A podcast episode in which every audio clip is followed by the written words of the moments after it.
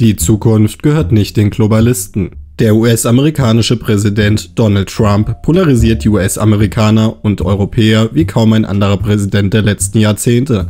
In einer historischen Rede vor den Vereinten Nationen beschrieb Trump die Grundlinien seiner Politik. Ganz nach dem Motto America First erteilte er der zunehmenden Globalisierung eine Abfuhr.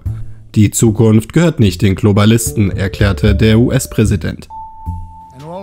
Wenn wir uns anschauen, was auf der Welt geschieht, dann sehen wir auf diesem großartigen Planeten doch eine Wahrheit, die leicht zu erkennen ist. Wenn man Freiheit will, dann muss man stolz auf das eigene Land sein. Wenn man De Demokratie will, verteidige deine Souveränität. Und wenn man Frieden will, dann muss man die eigene Nation lieben.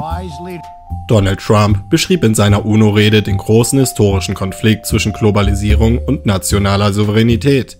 Zitat Die wesentliche Kluft, die sich durch die ganze Welt und die gesamte Geschichte zieht, wird wieder einmal offensichtlich.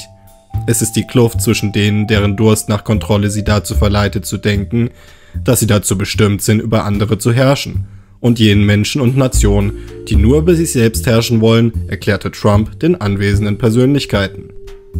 Wie mein geliebtes Land hat jede Nation, die hier vertreten ist, eine eigene Geschichte, eigene Kultur, ein eigenes Erbe, die es wert sind, verteidigt zu werden und gefeiert zu werden und die uns unser Potenzial und unsere Stärke geben.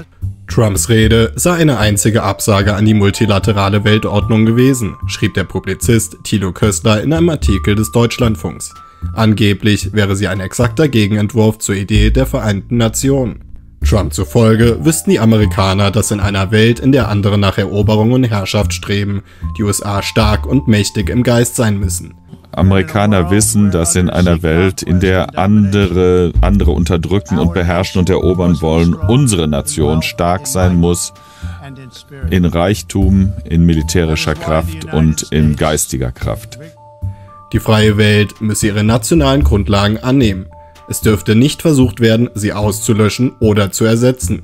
Donald Trump würde mit seinem Konzept der nationalen Souveränität einem eklatanten Irrtum unterliegen, behauptet der Kritiker Thilo Kössler.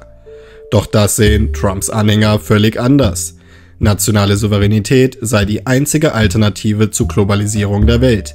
Die Zukunft gehöre nicht den Globalisten, sondern den Patrioten sagte der US-Präsident in seiner Rede vor der UNO.